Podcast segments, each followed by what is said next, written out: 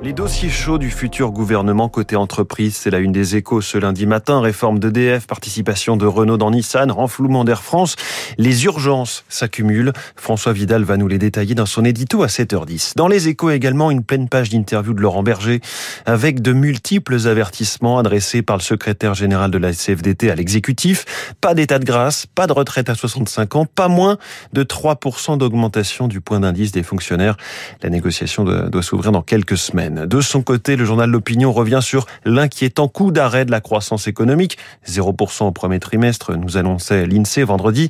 Emmanuel Macron va démarrer son nouveau quinquennat avec plusieurs vents contraires. L'inflation continue de flamber, 4,8%. Le déficit sera supérieur aux prévisions. La Grèce sort enfin de la crise financière. C'est la une du Figaro Économie. Athènes a soldé vendredi ses dettes auprès du FMI avec deux ans d'avance. C'est un symbole fort pour le pays, même s'il reste très endetté.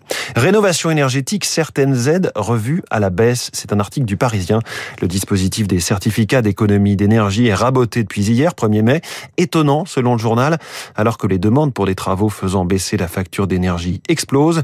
La Croix s'intéresse également au sujet et révèle qu'en moins d'un an, les travaux d'isolation ont été quasiment divisés par 10. Et puis la filière vin craint d'être en panne sèche de bouteilles, c'est à dire dans le Figaro Économie. Les industriels du verre ne sont actuellement pas en mesure d'honorer les commandes de leurs clients dans les délais prévus. On rebouche ce kiosque éco.